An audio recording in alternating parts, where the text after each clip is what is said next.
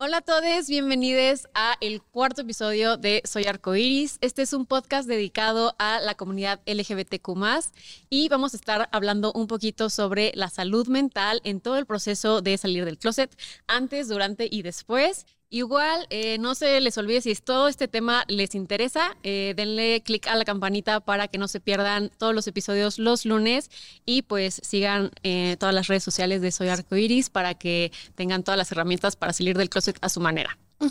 Yo soy Pau Gemelo y voy a ser su anfitriona el día de hoy. Bienvenidos. Y tenemos a unas invitadas muy, muy especiales.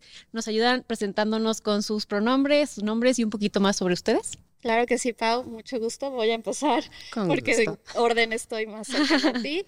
Me llamo Erika Barrera, me identifico con el pronombre ella.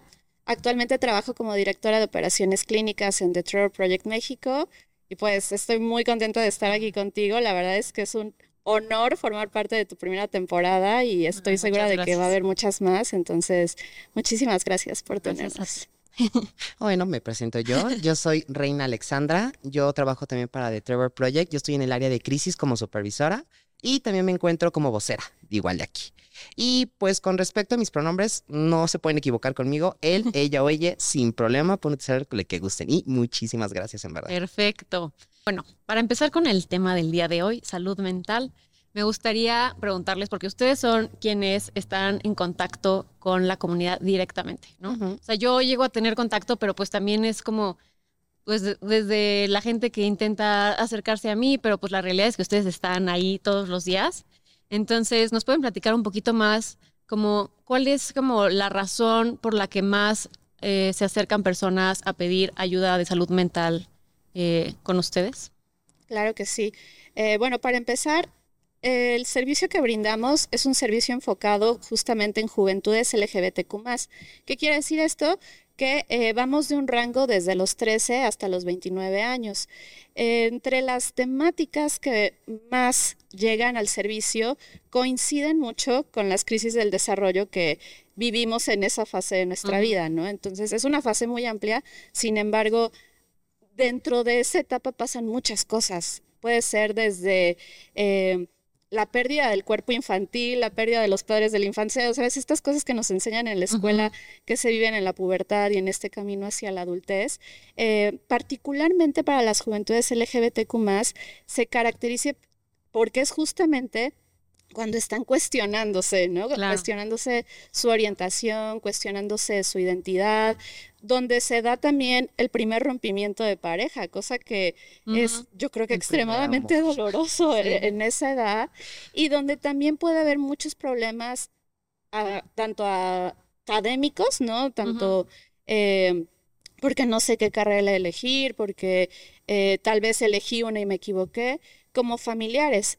E insisto, particularmente si hablamos de juventudes LGBTQ, estos problemas familiares usualmente van relacionados con su identidad y con su orientación sexual. Entonces, eh, es un proceso donde las amistades también juegan un rol súper importante y si uno, una, une tiene alguna pelea con, con una amistad, se vive como si fuera el fin del mundo. Es decir, eh, las amistades se vuelven como una segunda familia.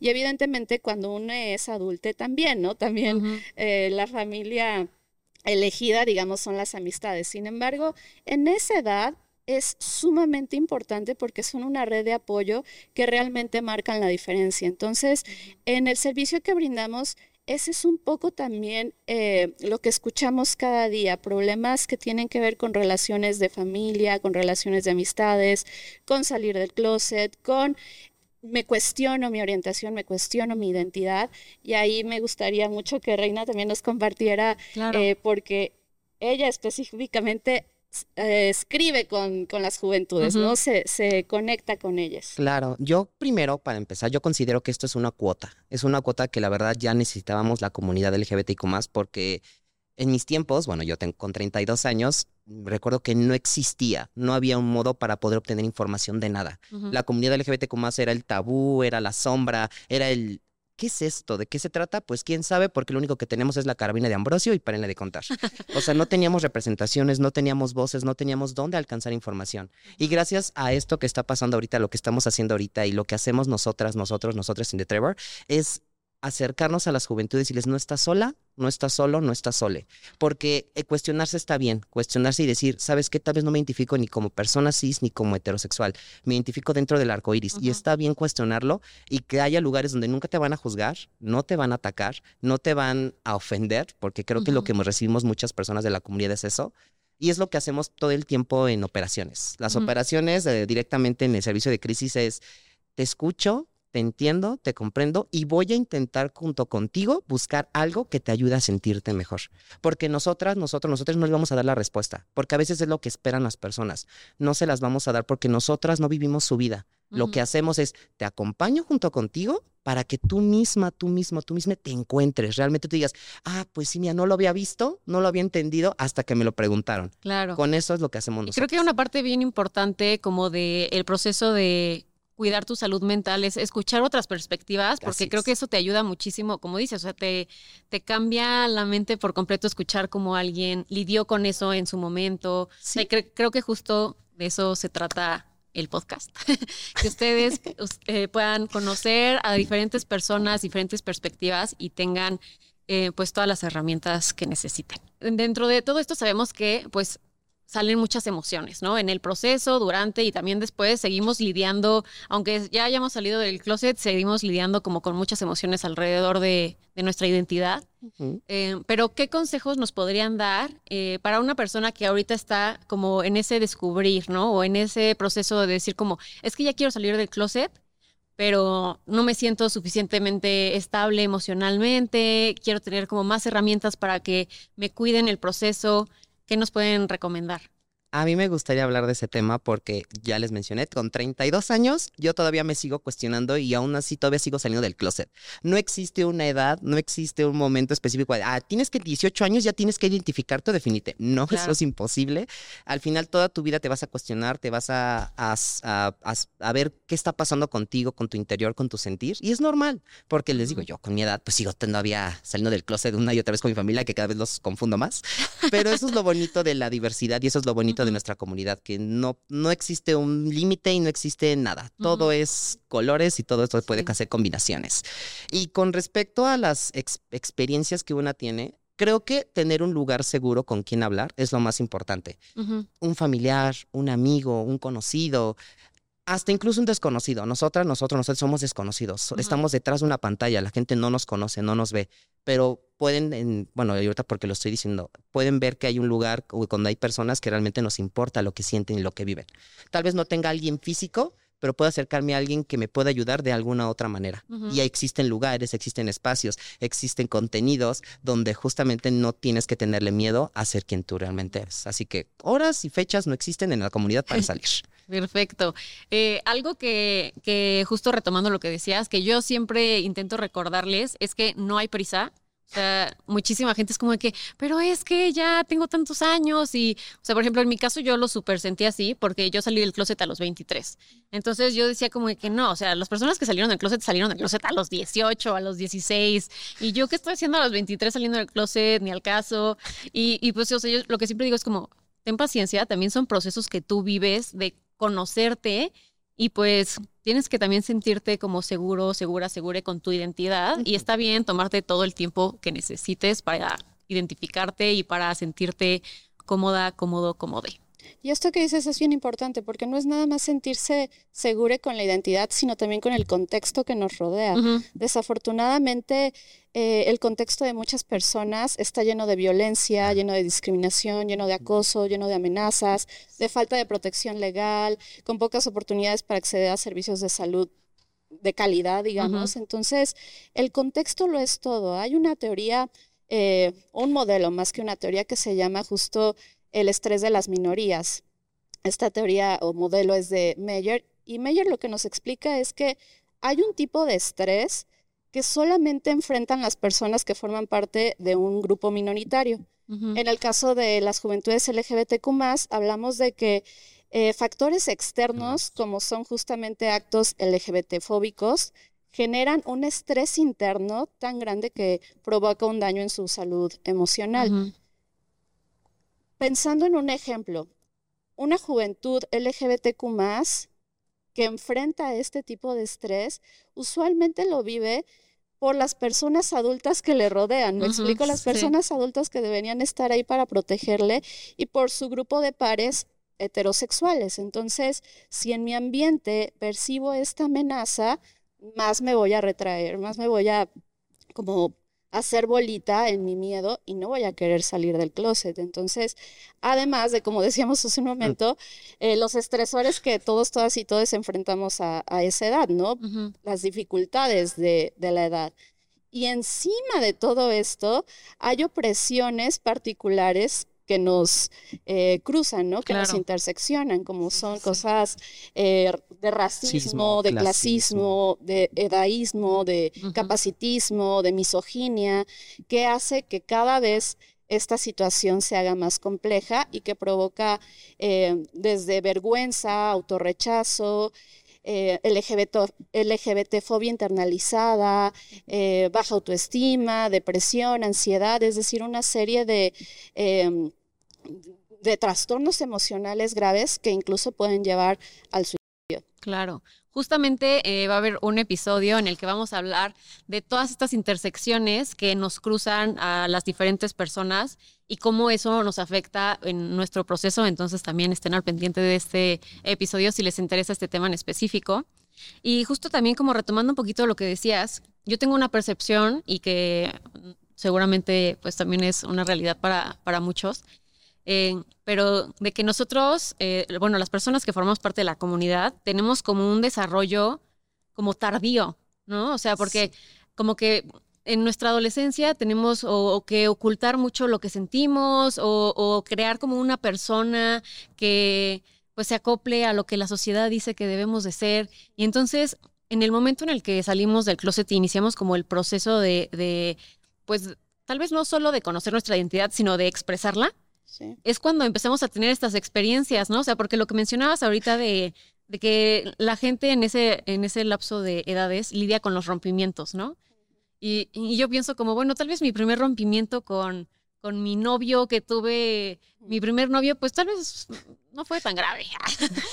pero, pero pienso en mi primer rompimiento con una mujer y bueno, el drama de la vida, ¿no? Y, y, pues para mí fue a los 23 años, ¿no? O sea, yo no lo viví como normalmente la gente tenía novio, no sé, a, los 15, o sea, digo, ahí hay muchas edades, pero, pero pues es lo común, ¿no? Entonces, creo que, que justamente por ese lado también como que nuestro desarrollo emocional y, y pues sí, en general de nuestra identidad se ve muy afectado y por ende nuestra salud mental. No, y claro, y eso que acaba de decir se le conoce como la segunda adolescencia o la segunda juventud, y la comunidad LGBTQ más la vivimos, y yo la estoy experimentando ahorita, porque a mí no se me permitió expresarme como yo realmente era. Tal vez no fue tanto en el, en el aspecto de la orientación, ¿no? Sino en el aspecto de la identidad y la expresión. Sí. En mi juventud, que era mi juventud, no me permitían expresarme como yo realmente amaba, necesitaba y quería, que me sentí tan reprimida que dije, no, pues hasta que crezca. O sea, ahorita dije, pues hasta que crezca y gane dinero, porque pues no se va a poder antes. No, y ahorita, la verdad, ahorita ya soy una camaleonina. O sea, yo tengo todos los colores del arco iris en mi ropero, hasta tengo dos roperos que era mi sueño de tener. Y dije, ahora sí voy a abrir y vamos a colocarnos. O sea, al final tenemos una tenemos una cuota todavía. O sea, al final mucha gente dice, esto, esto ya, ustedes ya tienen todo. No, no lo tenemos o sea, está escrito en papel, pero lo que está vivido en la vida real no está pasando. O sea, una cosa es lo que pasa y otra cosa es lo que se escribió y no está pasando. Y cuota todavía tenemos que cubrirnos con las juventudes, con las adolescencias, también directamente con las personas adultas mayores, con los, eh, adultos jóvenes. O sea, todas, todos y todas los que pertenecemos a esta comunidad tenemos una cuota y tenemos y que no tenemos que cobrar por todo lo que nos han quitado únicamente por amar diferente, pensar diferente y hasta vestir diferente. Sí creo que también existe como esta percepción de las personas que no forman parte de la comunidad, de que justo, o sea, ya tenemos resuelto todo, ya tenemos derechos, ya, este, de qué se quejan, para qué hacen marchas, y es como, realmente las personas de la comunidad sí seguimos viviendo crisis dentro de nuestras vidas por ser de la comunidad, ¿no? O sea, aunque yo creo que en este momento estoy en una situación súper privilegiada, donde me rodeo de personas de la comunidad, donde mi familia me acepta, donde, eh, pues, digamos que no recibo rechazo de, de mi círculo cercano, pero la mayoría de las personas pues no tienen ese privilegio y, y, la gente que no forma parte de la comunidad cree que sí, ¿no? O sea, como que vemos las películas y vemos que en Netflix ya salió una película con un personaje LGBT y que en Disney también. Y pues la realidad es que, pues aunque es muy importante la representación, pero nuestras vidas siguen estando en situaciones donde podemos eh, vivir como rechazo o peligro. Y es una percepción muy sesgada porque usualmente son personas que viven en la Ciudad de México y la Ciudad de México sabemos que es una isla. Claro. Sí. Y, e incluso fuera de la Ciudad de México, cada letra del acrónimo LGBTQ tiene una aceptación distinta. Eso también es importante que se señale, ¿no? La forma en la que un hombre cisgénero homosexual es tratado en la Ciudad de México es muy diferente a la forma en la que un hombre trans es tratado en Monterrey, es muy diferente a cómo una mujer eh, trans también es tratada en Oaxaca y que además tiene una discapacidad. Es decir, realmente eh, podemos tener una visión de, mm, digamos, de los derechos o de eh, sí, la aceptación que tiene la otra persona basado solamente en lo que me rodea y en lo que, en lo que yo conozco, ¿no? Pero realmente no es representación de nada, porque hay muchas realidades y estas realidades usualmente tienen un privilegio menor al que podemos percibir las personas que vivimos en la Ciudad de México. Sí, sí, sí, o sea, en mi caso yo crecí toda la vida en Querétaro y una diferencia abismal venirme a Ciudad de México, o sea, en Querétaro yo todavía sigo conociendo a personas que no han salido del closet, conociendo a personas que ocultan su identidad y que, no sé, o sea, como con muchos estereotipos dentro de la misma comunidad LGBT en, en el estado, ¿no? Y pues me imagino que pasa de igual forma en, en otros estados y en otras partes del mundo, ¿no? O sea, también yo tengo eh, amigas que, una amiga que vive en Egipto, ¿no?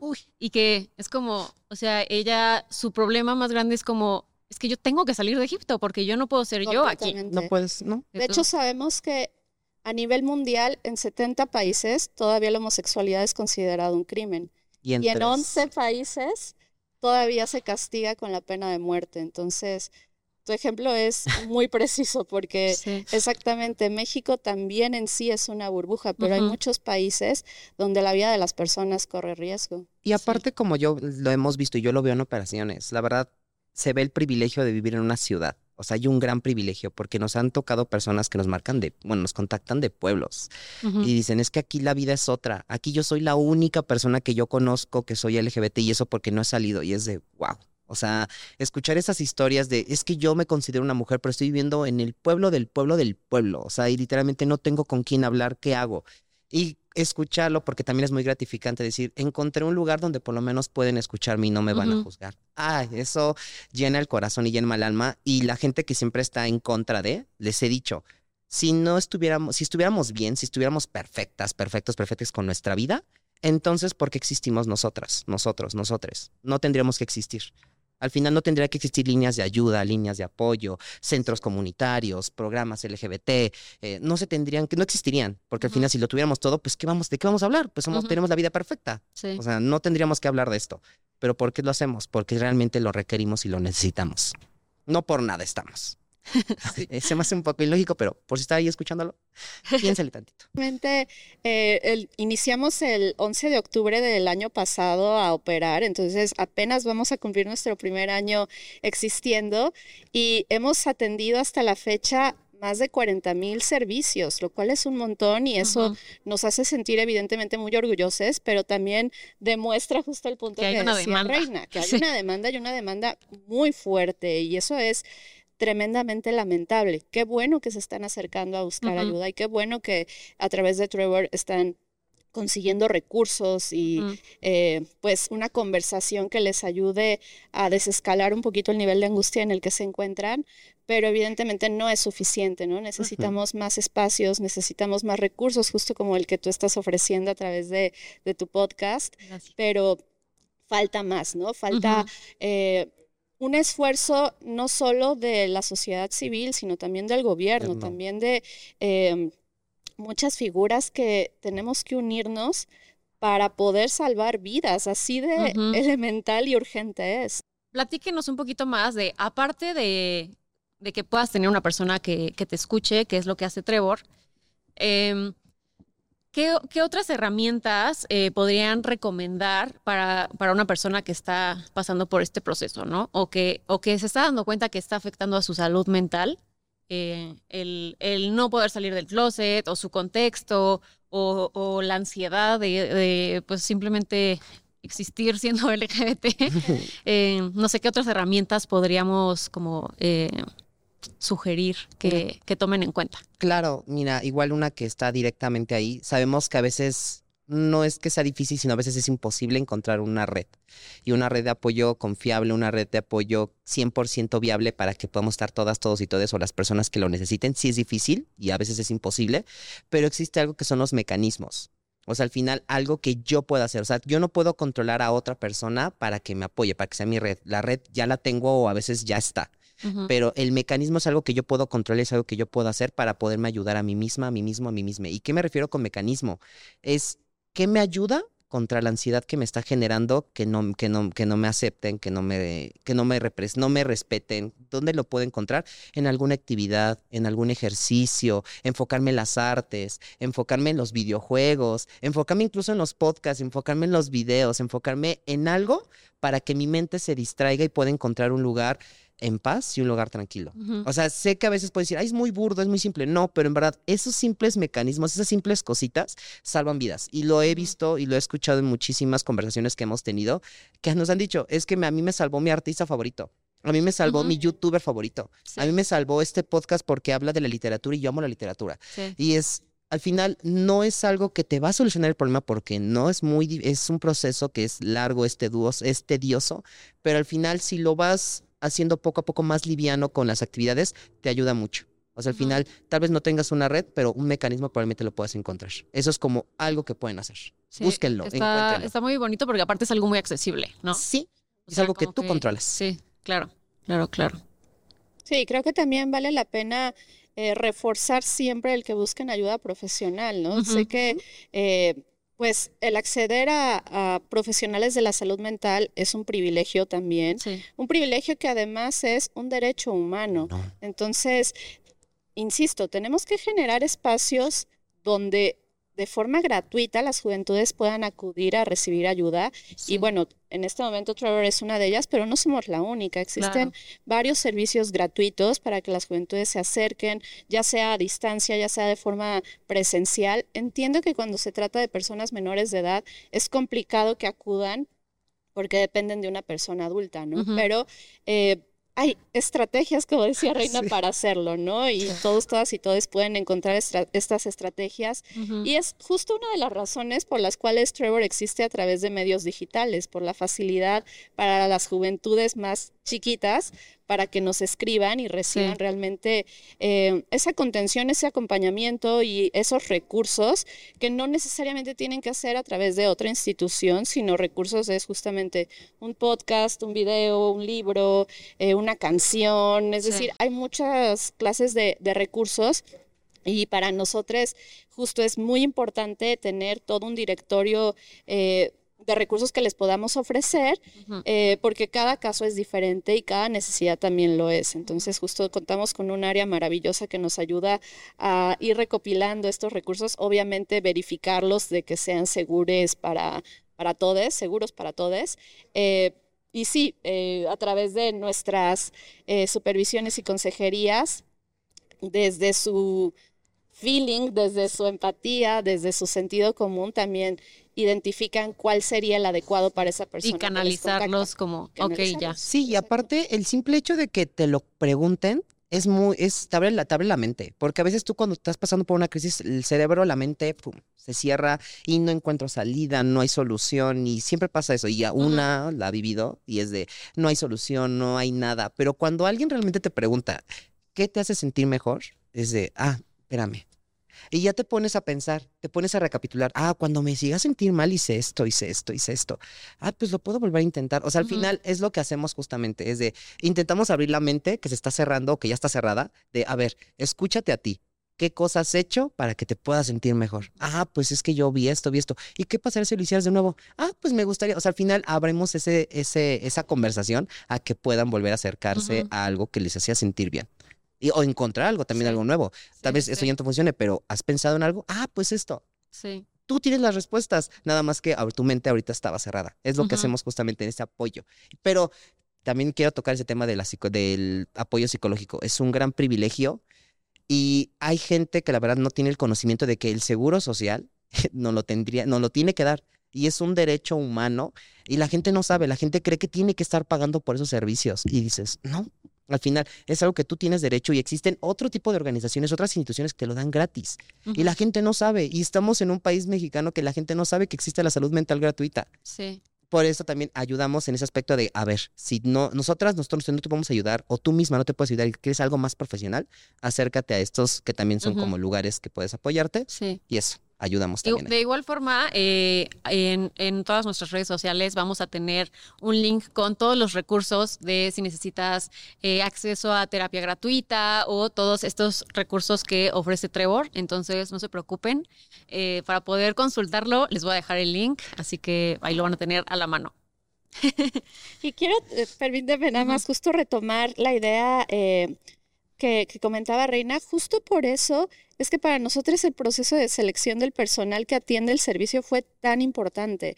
Nosotros buscamos personas que tuvieran completamente la misma misión y visión que nosotros para salvar a las juventudes LGBTQ+. Como tal, en Trevor no damos atención psicológica ni brindamos terapia, brindamos eh, intervención en crisis. La intervención en crisis básicamente puede ser brindada por cualquier persona que haya sido capacitada en el modelo. Y justamente eh, en esta selección no nos enfocamos en personas que hayan estudiado psicología, queríamos más bien personas que estuvieran sensibilizadas en el tema, que tuvieran este feeling para captar, con base también en mi propia historia, qué creo que puede llegar a necesitar eh, esta juventud que me escribe, ¿no? Y el 100% de las personas que trabajan con nosotros son parte de la comunidad o son aliados de la comunidad. Entonces, algo que queríamos es que fuera un espacio completamente seguro porque sabemos que vienen de un contexto donde han sido vulneradas de formas muy fuertes. Entonces, además de que todas las conversaciones tienen alguien que les esté monitoreando, una supervisión que les esté monitoreando justamente para garantizar que el servicio cubra con los estándares de calidad y con los criterios de intervención en crisis eh, con perspectiva clínica. Ajá. Y eh, bueno, siguiendo el manual que Trevor lleva utilizando 25 años, que evidentemente está probado que es replicable y que está avalado por la Asociación Americana de Suicidología. Entonces, realmente eh, cuidamos mucho esa parte. Escribir, creo que es una herramienta increíble y que nos ayuda muchísimo a procesar nuestras emociones y también creo que a ver nuestro desarrollo, como nuestra evolución, ¿no? Entonces, como que, por ejemplo, tener un diario y poder ver la, el crecimiento que has tenido, ¿no? O sea, y cómo te sentías hace un año y con cuáles eran los problemas con los que estabas eh, lidiando en ese momento y da- darte cuenta de lo que has avanzado y todo lo que has crecido. Creo que esa es una herramienta que a mí me encanta recomendar porque se me hace así que como genial, ¿no? O sea, como que es súper accesible. Digo, también entra como el factor de tener que esconder tu, tu diario y así, ¿no? Que, que no, que no lean tus secretos. pero, pero creo que es una súper herramienta. Sí, de hecho, eh, bueno, yo soy terapeuta cognitivo-conductual y una de las estrategias que utilizo mucho en consulta es eh, hacer una especie de, de diario eh, de emociones, pensamientos, conductas que me ayuden justo a reflejar por escrito qué está pasando dentro de mí, ¿no? Y es algo que yo aconsejo mucho solamente en una hoja y dividirla como cuando jugábamos basta, cuando éramos chiquites, eh, pero en vez de poner nombre, color, país, que pongamos justamente eh, la situación que estoy enfrentando, el pensamiento que surge a raíz de esa situación, la emoción que surge a raíz de ese pensamiento y la conducta que da como resultado todo en conjunto, ¿no? Ujú. ¿Por qué? Porque de acuerdo a la teoría cognitivo-conductual, uno no puede evitar sentir lo que siente, ¿no? Las emociones llegan como una oleada que uno no puede controlar, pero lo que sí puede eh, modificar o manipular un poquito son los pensamientos. Y usualmente, si no es que todo el tiempo, lo que me hace sentir bien o mal no es lo que me pasa, sino lo que estoy pensando a raíz de lo que me pasó. Entonces, ahí es justamente donde, a ver, de esto que me pasó, ¿qué pienso? Es que seguramente todas las personas son iguales y entonces por eso te hicieron esto a ti especialmente. O sabes qué, es que...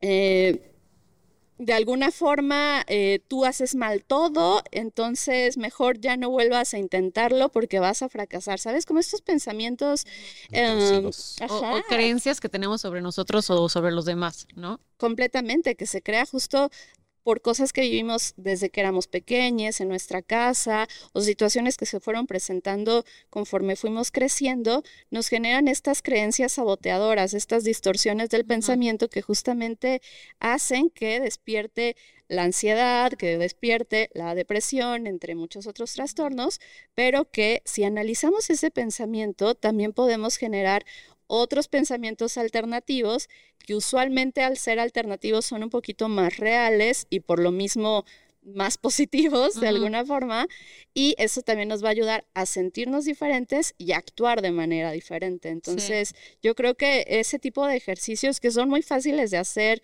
desde casa pueden ayudar bastante. Sí, que nos ayudan mucho como a cambiar nuestra propia narrativa, ¿no? Exacto. Porque igual lo podemos ver como desde este lugar de que es que me están pasando todas estas cosas y es que es muy difícil, que lo es, y tampoco hay que negar que y validar que son situaciones muy, muy complicadas. Pero también intentar nosotros cambiar nuestra propia narrativa y ver las cosas desde un lugar positivo. no estoy diciendo así de que échale ganas, sonríe para que se te quite la depresión, sino que realmente como que intentemos reconfigurar como estas creencias que tenemos.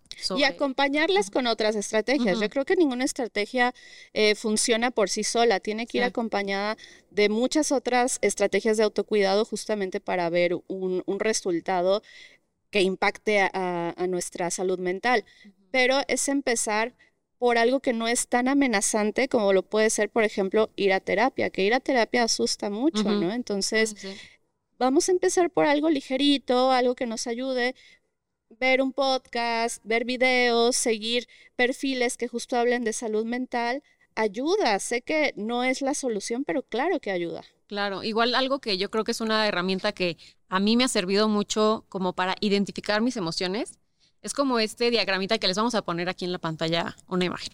Pero es un diagramita donde vienen como todas las emociones y cómo se dividen, ¿no? Mm. O sea, que no solo es como feliz, triste, enojado y ya, ¿no? O sea, como que todo, o sea, puede ser decepcionado, puede ser, o sea, no sé, como que hay una gama enorme de emociones y creo que aprender a nombrarlas también es bien importante para entender cómo nos sentimos y pues trabajar esas emociones. Y, entender, ah. ay, perdóname, perdóname, nada más quería decir, entender que tienen una función en nuestra vida. No es que haya emociones buenas y emociones malas y entonces a toda costa tengo que evitar las emociones malas. Eso no funciona así. Todas las emociones tienen un por qué existen en nosotros.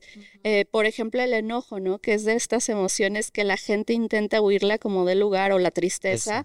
Pues el enojo nos ayuda a aprender de situaciones que nos hicieron daño para no volver a cometer esos errores. La tristeza nos ayuda también a limpiarnos, como a, ¿sabes? Purificarnos de las cosas que soltar, a, eh, sí, justo como dejar ir. Entonces, eso también eso nos ayuda a no acumular tensión, a no acumular emociones que después pueden llegar a explotar y convertirse en una enfermedad. Como sabemos, hay enfermedades que están completamente relacionadas con las emociones. Háblese de un cáncer, háblese de una dermatitis, de una colitis, de una, todas las que terminan en itis. Entonces, hay que cuidar que esas emociones sean reguladas a través de la tristeza. Igual la felicidad, ¿no? Podríamos pensar quiero estar feliz todo el tiempo. No, espérate, también la felicidad en un extremo puede ser tóxica, puede ser tóxica y te puede llevar a un estado de manía donde además te pones en riesgo, ¿no? Entonces, todo extremo es obviamente dañino, incluyendo eh, cuando nos referimos a emociones, pero todas existen ahí por algo. Y es importante darle espacio a cada una de esas emociones, o sea, no te limites dales un espacio, date un lugar para sentirlas y todas las emociones son válidas. Ahora, ibas a decir algo más tu reina. Sí, pues, no, no, exactamente lo que dijo ya. Ah, bueno. No, dije no. Te robé la, te Ajá, me, dije, ajá. Eh, igual yo tengo aquí como una listita que me gustaría como que igual y podíamos platicar, como de cosas que nos ayudan a priorizar el autocuidado. que creo que es bien importante, eh, pues que son cosas que podemos hacer nosotros mismos, ¿no? Eh, una que tengo es el ejercicio, o sea, mantenerte activo. No, no es de que ve al gimnasio o No. métete a, no sé, al equipo de fútbol. O sea, es como activarte. O sea, creo que eso es bien importante. Y en mi caso, mi psiquiatra que me regaña siempre porque no cumplo con eso. Pero hacer, aunque sea 15 minutos de ejercicio en las mañanas, así de que hacer brinquitos o lo que sea que te active, te va a ayudar muchísimo a tu estado de ánimo. Y ese es un, un gran tip. Muévanse. No, y es que la verdad, o sea, ahorita que hablando, estamos hablando de esos temas de busca un recurso, depende mucho también de la personalidad de la persona. Sí. O sea, porque ahorita podemos decir, ay, escribe, ay, este, mencióname, eh, expresa, y al final gente que dice, no, es que yo no soy del arte, yo no soy la expresión, yo soy de moverme, de gritar, Sí. de bailar, y dices, ah, lo mío es físico. Y sí, hay mucha gente que es física, yo soy un poco más física, porque siento que me dices, ay, haz algo de arte, es de, o sea, sí, pero pues no, o sea, no tengo Ajá, las ganas no para desahogarme ahí. Mm. Sí. O sea, yo al final digo, si me pongo mi música, que es mi favorita, y me pongo a bailar como pinche loco ahí en mi casa, va- y con eso, la verdad, ya con unos 10, 20 minutos, ya. O sea, digo, ya hice mi concierto, ya me vieron mis sí. perritas cantando, dije, ya me siento bien y ya me siento mejor. Y el día me, me lo cambió por completo. O sea, es que al final lo que tienes que hacer es autoanalizarte, autoentenderte y realmente probar de todo. O sea, también no te quedes con, ah, yo soy físico y no, también prueba. O sea, si dices, mi amiga me dijo que vez escribiendo un poema, pues vamos a probarlo. Mi, a- mi- me dijeron ahorita aquí en Trevor que podía estar haciendo o podía haber esa posibilidad. Pues la pruebo, no pierdo Ujú. absolutamente nada hasta que yo lo pueda acomodar a mí. Y ya cuando queda Sí. a ti, ya. Dices, Sí, ya encontré final- mi llave para solucionármelo. Sí, al final todas estas herramientas son opciones, ¿no? O sea, ustedes escojan las que les queden mejor, pero pues es para que tengan de dónde escoger. Otra cosa que me gustaría mucho que, que me ayudaran como a, a darme su, su perspectiva, creo que como que el proceso de aceptarte a ti mismo, creo que es de los más difíciles, ¿no? O sea, más que decirle a tus papás, más que que la sociedad te acepte, es como tú aceptarte. Entonces, ¿qué, qué consejo nos darían para una persona que está en ese proceso?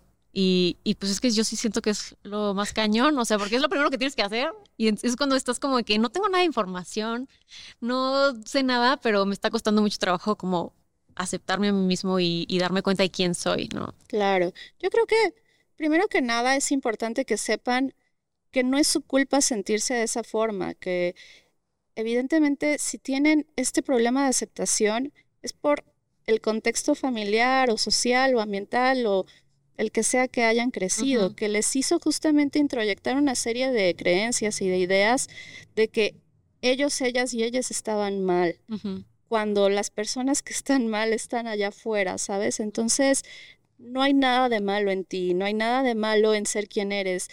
Tu persona tiene valor, ¿sabes? Creo que es, es difícil cambiar esos discursos con los que crecimos, pero lo más importante es que sepan que esa voz que les limita y que les castiga no viene de ellos, viene de allá afuera y de creencias que a su vez quizá fueron pasadas generación tras generación y que son fantasmas que no les corresponden, ¿sabes? O sea, tú estás cargando con algo que ni siquiera es tu culpa y que además es muy pesado y que eventualmente será tiempo de dejarlo ir. Pero llegar a ese punto es un proceso bien complicado, es un proceso que lleva tiempo y que cada quien tiene, como decía Reina hace un momento, eh, tiene el timing adecuado para decir, ya estoy listo o lista o liste, ¿no? Y puede ser que algunas personas lo descubran a tempranas edades, puede ser que otras lo descubran en su adultez, puede ser que ni siquiera se den cuenta todavía y que hayan vivido una, una vida heteronormada y que a cierta edad eh, algo pasó que se dieron cuenta que no era por ahí y está bien, ¿no? Yo creo que para las personas que tienen claro este autorrechazo, yo les recomendaría que den un vistazo no hacia adentro, sino a su alrededor y se den cuenta que ese discurso no es de ellos. No te sino- corresponde a ti. Exacto. Y Bonito. también me gustaría decirlo este tema de la aceptación, que es muy fuerte, y quiero que lo sepan. Yo llevo 15 años cuestionándome, 15 años, o sea, no tengo yo para decirte, ah, yo a los 18 años, no, nunca. Yo a los 21, no, pues ahí todavía estaba peor. O sea, ahorita que yo tengo 32 años, aún continúo cuestionándome, aún continúo viendo quién soy, quién realmente quiero ser, quién realmente quiero amar, a quién realmente yo quiero sentir. Y ¿Cómo me lo eh, comencé a hacer el proceso? Es, ya lo ha dicho Erika, es un proceso muy largo, es un proceso de autoanálisis y análisis general, pero acercándote a la información es lo más importante. Creo que yo no tuve ese privilegio de, de tener gente, de tener grupos, de tener organizaciones que realmente contaran con información, porque mi tiempo no existía y no me quiero imaginar en tiempos de antes, no existía pero me fui acercando, incluso yo me volví una parte de la información, o sea, yo comencé a divulgar información porque dije, como yo no lo tuve, quiero que la tengan las juventudes. Y hagan eso, intenten buscar cualquier tipo de información. Ahorita puedo decirlo que estamos un poquito más cerca a tener accesibilidad a esto. Ah, ya lo estamos viendo, o sea, aquí ya estamos hablando de esos temas cuando antes no existía. O sea, acercarnos a lugares donde podemos contar un poquito de información y estos tipos de lugares los van a llevar a otros. Por ejemplo, aquí ya lo están llevando a Trevor y Trevor lo vamos a llevar a otros lados. Al final, cuando vas buscando información, vas encontrando ya lugares específicos para encontrarte tú. Empecemos con eso. Busca información, analízate y analiza hacia afuera de dónde viene el discurso, de afuera o de mí. Y si no viene de mí, entonces vamos a buscar información para romper esas cadenas de que nos han dicho de cómo debemos de vestir, qué debemos de hacer, cómo debemos de amar, cosas que al final no tienen ningún sentido que existan nada más dos colores cuando somos una infinidad de personas y un millón de colores. Sí. Algo que también eh, me gustaría tener su perspectiva es sobre la resiliencia, ¿no? O sea, me gustaría igual que, que nos ayuden como a definirlo un poco porque creo que es como una, no sé cómo le podemos decir, como una característica, un... Sí, como una algo que eh, forma. Algo que adquieres con la vida que ayuda mucho en este proceso, ¿no? Y creo que lo necesitamos. O sea, creo que como comunidad es algo que tenemos que desarrollar porque si no, pues no lo armamos, ¿no? Claro. Entonces, eh, no sé, platíquenos un poquito más como de cómo podemos desarrollar más nuestra resiliencia y un poquito qué es para las personas que no saben qué significa. Claro. Resiliencia es básicamente la capacidad de transformar el dolor en algo eh, significativo, productivo y que nos hace crecer en la vida. Yo siempre comparo las crisis personales con las crisis de la naturaleza, ¿no? Cuando el planeta está enfrentando una crisis, eh, no sé, la glaciación, ¿no? Algo así, básicamente a la especie le pueden pasar dos cosas, o desaparece o evoluciona, exacto. Yo pienso que en el ser humano pasa algo muy similar cuando se vive una crisis. Eh, podemos crecer de ella o podemos dejar que, que nos tire, ¿no? Entonces, esa capacidad de convertir el dolor en una evolución para nosotros es justamente la resiliencia. Y a veces ni siquiera es algo que uno conscientemente adquiera o trabaje o vaya desarrollando. Sí, como que la vida te, va enseñando. Los golpes de la vida llegan. Exacto, como que el cerebro está hecho y está programado para siempre hacer lo mejor que puede con lo que tiene, ¿sabes? Entonces, pareciera que para las personas de afuera em, juzgamos muy rápido, ¿no? El actuar de otras personas, sin entender que esa persona está haciendo lo mejor que puede, ¿sabes? y puede ser que lo hubiera hecho mejor ante otras circunstancias, pero como bien decía Reina, cuando uno está en crisis se hace una visión de túnel donde solamente puedo ver hacia adelante y no hacia los lados. Entonces, dejarte ayudar en esos momentos de crisis puede eh, hacer la diferencia entre que se convierta en algo que te haga evolucionar o algo que te haga desaparecer. Entonces, em, yo creo que justo no pensemos que tenemos que ser resilientes todo el tiempo, ni que es de, no, a fuerza tengo que salir bien de este problema. Eh, seguramente así va a ser, pero busca ayuda, no lo tienes que hacer tú solo, sola o sola. Y creo que también es bien importante hablar de la autocompasión, ¿no? O sea, de no ser tan exigentes, de, justo, empezando de que tengo que salir del closet, ¿no? O sea, no tienes que hacer nada, no tienes que tener saber qué etiqueta tienes, no tienes que nada. O sea, como que tienes que ser amable contigo, es un proceso complicado y la vida es un proceso complicado, no solo esto. Vivir es complicado. Entonces, este, justo como lo que dices, ¿no? O sea, que todos intentamos hacer lo mejor que podemos con las herramientas que tenemos. Si ahorita ya tienes más herramientas y en el pasado hubieras hecho las cosas diferente, pues ni modo, ¿no? En ese momento no tenías esas herramientas, y, pero hiciste lo mejor que pudiste y también hay, pues, no hay que castigarnos de, ay, es que no lo hice como debí, porque bla, bla, bla. Todos estamos mejorando Pero y también creciendo. viéndolo es un poco, bueno, yo lo veo como un poco triste que exista la resiliencia, pero por ser LGBT. O sea, ¿por qué tendríamos que sufrir por ser LGBT? Sí. O sea, por el simple hecho de, porque la verdad, ya se ha dicho este discurso muchísimas veces, por el simple hecho de amar a alguien, tengo que sufrir. Por el simple hecho de expresarme como yo soy, tengo que hacerlo. O sea, sí, hay que vivir la resiliencia en todo. En la vida al Ujú. final te va a dar muchos golpes con respecto a pérdidas, a, a- a cualquier a cualquier cuestión dolorosa. Existen muchas. Pero a mí se me hace un poco a veces, porque digo, yo ya la tengo y la he formado y he estado así de que debo estar orgullosa, orgulloso, orgullosa de quién realmente soy y que no me importa lo que digan los demás. Pero dije, tuve que crear esta cáscara tan dura a veces por el dolor, por únicamente ser diferente. O sea, realmente necesitaba eso, requería eso. Por eso las personas que formamos parte de esa comunidad y las activistas que estamos parte de esta comunidad es de, no quiero que tú formes resiliencia o no quiero que tú formes esas, esas capas para empezarte a proteger por el simple hecho de amar diferente. O sea, no Sí, quiero que tú lo hagas. O sea, al final, creo que es, de eso se trata el activismo, de eso se trata de lo que tú haces, de lo que hacemos todas, todos y todes. Es de, yo te quiero dar herramientas para que tú no sufras lo que yo sufrí. sí. O sea, porque va a haber generaciones y esperemos, y tal vez no, me- no nos quede verlo, tal vez no lo veamos, Ojalá. donde ya no exista este tipo de programas, ya no existe ese tipo de instituciones, que ya no existan, porque ya no se requieren. Qué padre. Pero al final estamos justamente en esta lucha para ir rompiendo y yo creo que lo que deberíamos hacer es, hay que eliminar la, dis- des- ah, la resiliencia, perdón, hay que empezar a eliminar por únicamente ser LGBT. Que exista por otras cuestiones, sí, por pérdidas, dolores, escuela, estrés, Sí, no trabajo. debería sí, porque una todas, todos todos lo sí. vivimos, eso es de toda la vida. Pero únicamente por ser LGBT se me hace incoherente y dice, a mí lo puedo decir, se me hace ilógico. Yo lo puedo decir, es ilógico, no puede ser posible. Sí, tienes toda la razón. Este, me gustaría que, que nos ayudaran a, a darnos como algún tip para amigos y familia de la comunidad LGBT que quieren apoyar a una persona que quieren eh, que está pasando pues por este proceso. El mío es muy sencillo y creo que va a ser muy breve. Edúquense. Para mí ese sería el más, eh, el primero que deberían de, de llevar a cabo.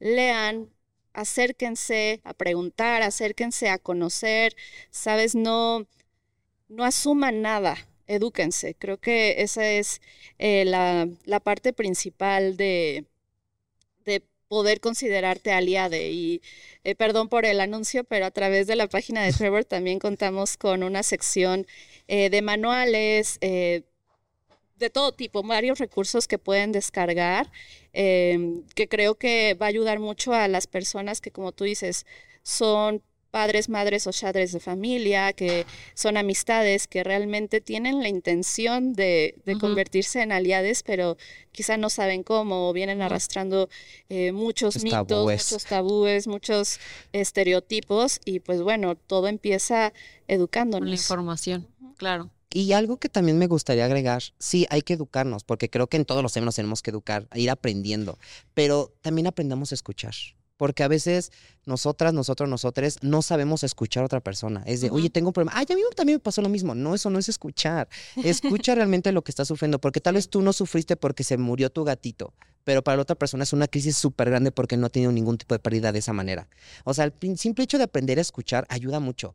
No, tal vez no somos expertas, expertos, expertes en, ah, yo sé contener una crisis y te voy a ayudar. con tu-". No, al final no nos enseñan eso, pero lo podemos aprender en escuchar a la persona. Aprende a escuchar qué estás pasando, por qué estás viviendo y cómo crees que yo te puedo ayudar. ¿Qué Ujú. necesitas de mí? No, pues necesito que me abraces, pues dale un abrazo. Necesito que nada más me oigas, pues nada más escucha. Necesito que me ayudes a buscar algo de ayuda. Ah, pues te ayudo juntos, vamos juntas, juntos, juntos, vamos a buscar un lugar donde te puedan realmente ayudar. O sea, aprendamos a escuchar lo que requiere la persona y no, no supongamos de, ay, pues creo que como está triste, pues nada más le doy un abrazo y con eso está bien. Sí, No, preguntar siempre. preguntar y escuchar es lo más importante. También queda de nuestro lado como persona que está buscando ese apoyo, aprender a pedir. Sí. Sí. Saber qué es lo que necesitas, ¿no? Es muy importante.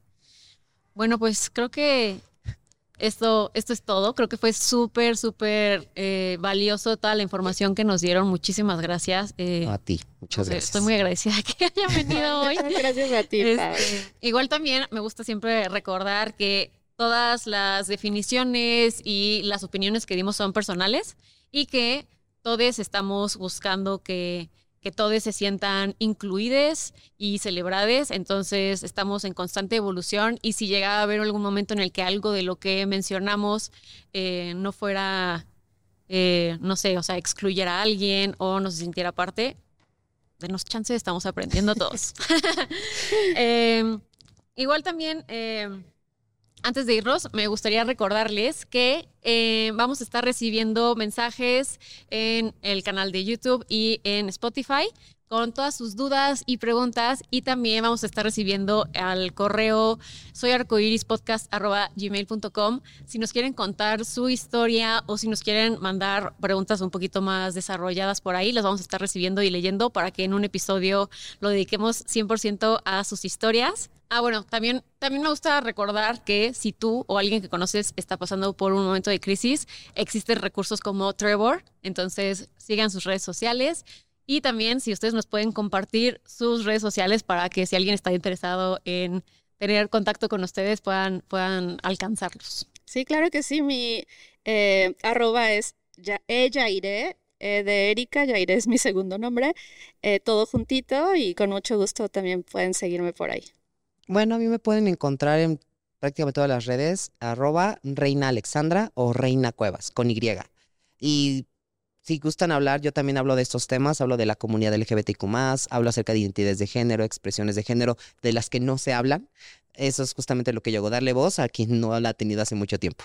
Como yo, que soy una persona heterosexual, nadie sabe qué es, pero al final yo hablo de lo que es mi realidad para que se sepa que sí existimos. Perfecto. Pues muchísimas gracias. Gracias No, a ti, te agradezco placer. mucho.